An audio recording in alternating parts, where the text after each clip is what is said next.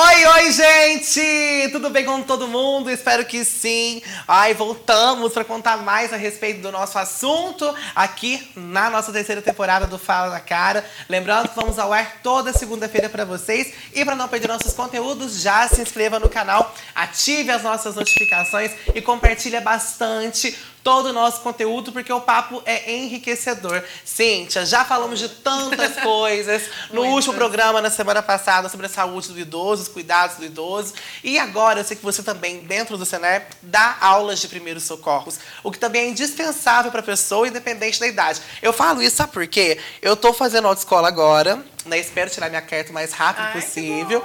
E tem essa matéria de primeiros socorros lá. Obviamente que não é com a mesma finalidade em tudo do hum. que é um curso do Senar. Claro, a gente tem essa noção. Mas a gente é, percebe que é importante saber, ter noção básica de alguma coisa para saber se sobressair, dar tudo certo e ninguém morrer no final das contas, né? Ou então amenizar a dor de, de algum acidente. Sim. Eu gostaria que você demonstrasse no semana passada foi a Esther, né? Hoje ela trouxe, como é que chama essa daqui? A Julie. A Julie, gente. A Julie é uma bebê, tá? Que se engasga toda semana no curso que a Cíntia faz. E agora a Cíntia vai mostrar pra vocês, principalmente mamães e papais, né? Sim. Quais são as manobras, Cíntia, pra fazer um desengasgo? Isso, é exatamente. Isso? Toda sua. Julie, cuidado. Vai, minha filha. Pois é. A gente sabe, né, que os bebezinhos é muito comum deles se engasgarem, até mesmo pela formação do trato respiratório pós-parto, né? Que eles vão ter uma maturação aí no pós-parto. Então, é fundamental que mamães, papais, titios, irmãos, todo mundo, a gente mesmo, uhum. saiba fazer uma manobra eficaz do desengasgo do bebê. É uma técnica que salva vidas e hoje é inadmissível, gente, a gente perder uma vida é, por engasgo. Então, quanto mais a gente tiver orientação para isso, melhor. A gente pode buscar fontes seguras. Nos treinamentos, a gente fala disso de uma forma bem efetiva para que as pessoas possam ter um conhecimento mais aprimorado. E ainda é muito frequente, né, Cíntia? Porque vira e mexe é uma ligação para o SAMU, uma ligação para o Corpo de Bombeiros ou para uma polícia que vaza de uma mãe desorientada, de um Sim. pai, porque o bebê está engasgado. Sim. E o, o mais legal, Pel, é falar que essas ligações elas são efetivas.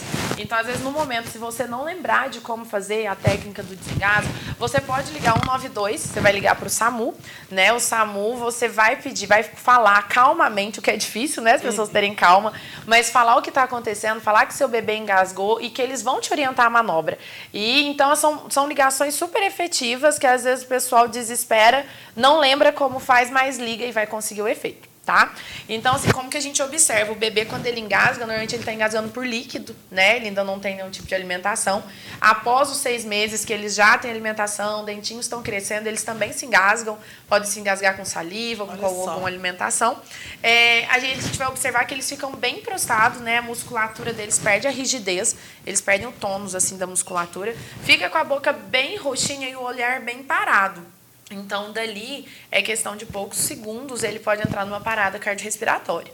Para que isso não aconteça, a gente abre a boca do bebê, vira ele no seu braço de forma que ele fique bem encaixadinho e o seu braço apoiado na sua perna. Então, aqui eu estou sentada, né? Mas se você estiver em pé, você pode fazer ajoelhado mesmo. O importante é manter a segurança do bebê com a cabecinha mais para baixo e a boquinha aberta.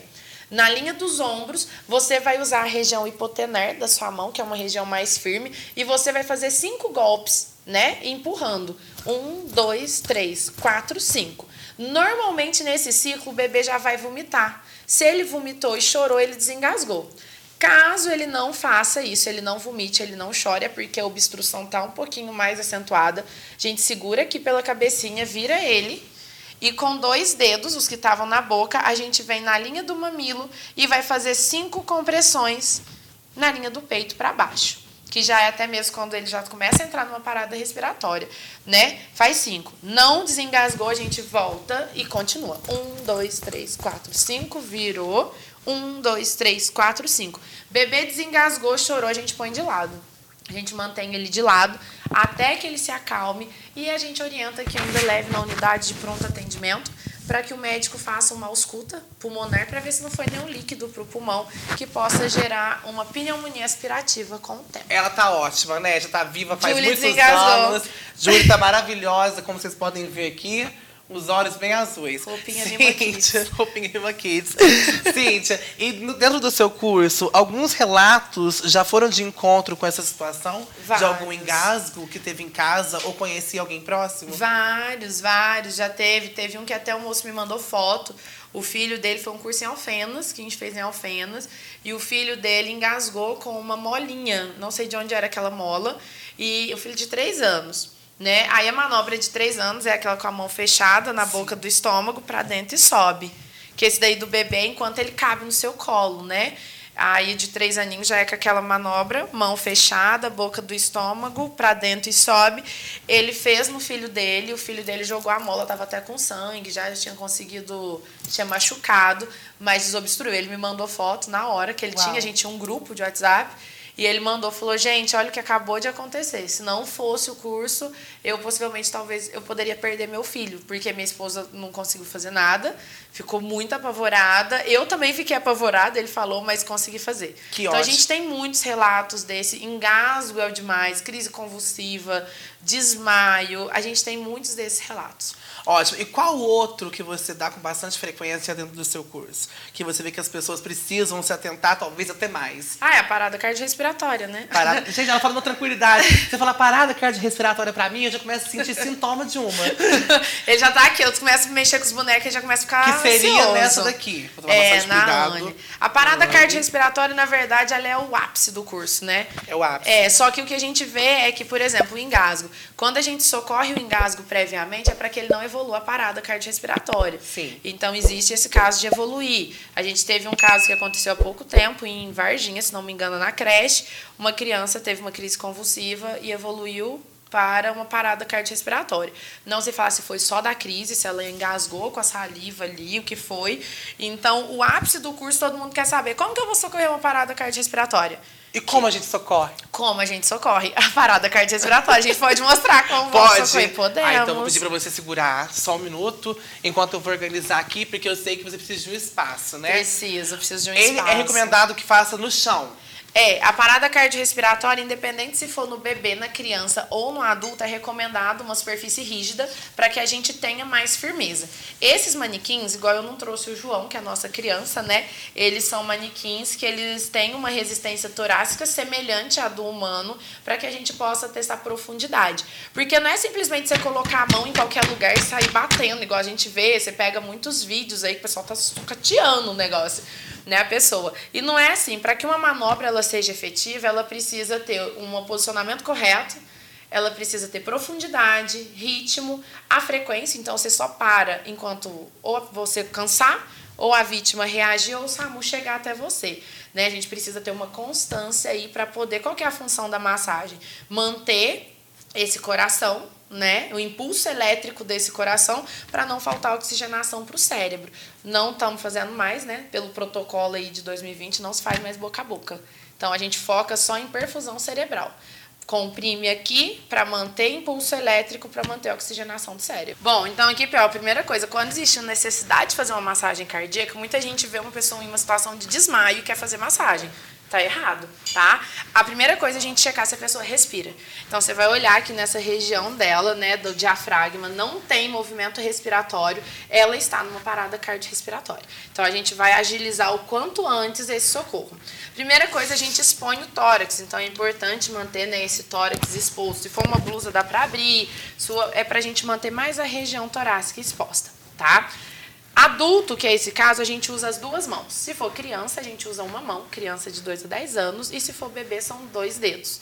Então, aqui a Ana é um manequim adulto. A gente vai medir aqui, ó, pela junção da costela, o pessoal não se perder. Aqui a gente tem bem uma junçãozinha da costela.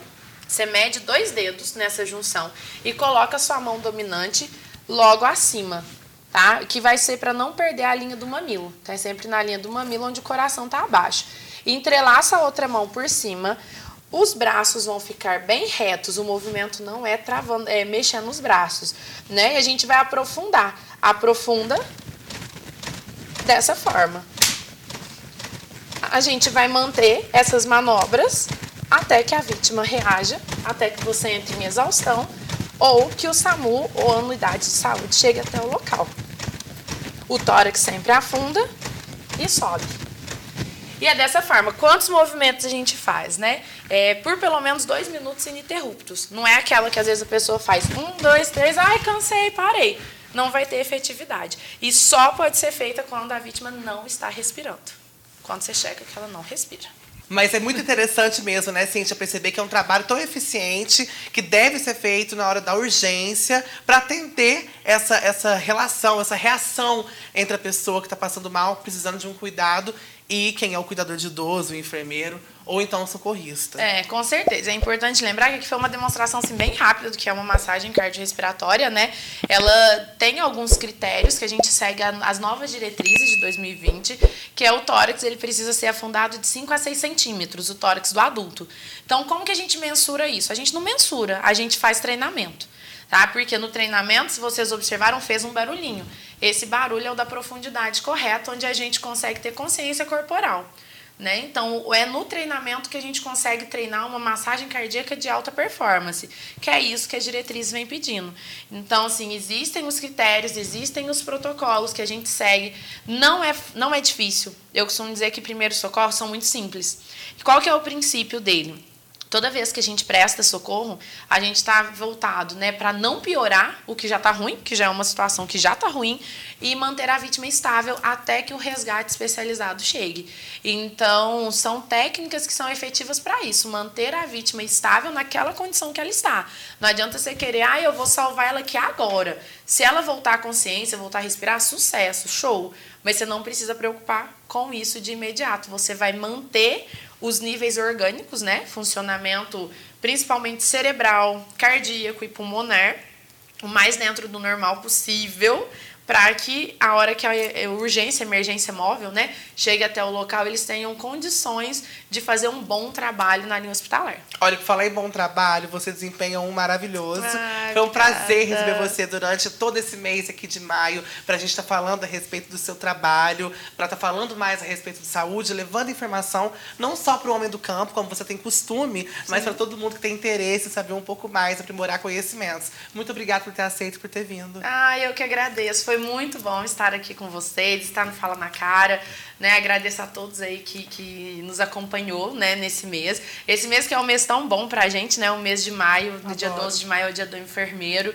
É, que a gente possa, né, enquanto enfermeiro, se empoderar mais. Empoderamento profissional, que eu acho que isso é uma coisa que está faltando muito e que a gente precisa tomar essa consciência da nossa real capacidade, do trabalho que a gente faz. E obrigada, Pel, por dar esse espaço, né? Porque eu sinto que ao você abrir esse espaço para mim, não foi para mim, foi para uma classe toda de trabalho que precisa ser vista, que precisa ser ouvida e também ter uma oportunidade de divulgar o que a gente faz, né, dentro do Senar, que é uma instituição tão idônea, com tamanha responsabilidade com o homem do campo e deixar um convite, né, para todos aí que são produtores rurais, trabalhadores rurais Além de convidar, a gente agradece muito por todo o empenho, né, que é de suma importância para toda a nossa sobrevivência. Realmente mas também esse empenho de venha participa dos nossos cursos também, procure no sindicato né, dos produtores rurais do seu município, para que você faça parte desse grupo, você já contribui, então agora venha fazer parte desse grupo aí que está sendo treinado, que está se profissionalizando e tendo uma qualidade de vida melhor, né? Porque a sua saúde importa, a sua, a nossa, de todo mundo. Com certeza, ninguém vive sem saúde, né? Não. A gente se encontra em outros temas, em outros programas, com outros profissionais incríveis aqui no nosso estúdio do Fala da Cara. Um beijo e até a próxima semana. Quem será que vem aí? Gente, lembrando mais uma vez, se inscreva no canal e ative as nossas notificações aqui no youtube.com/portal Onda Sul. Obrigado.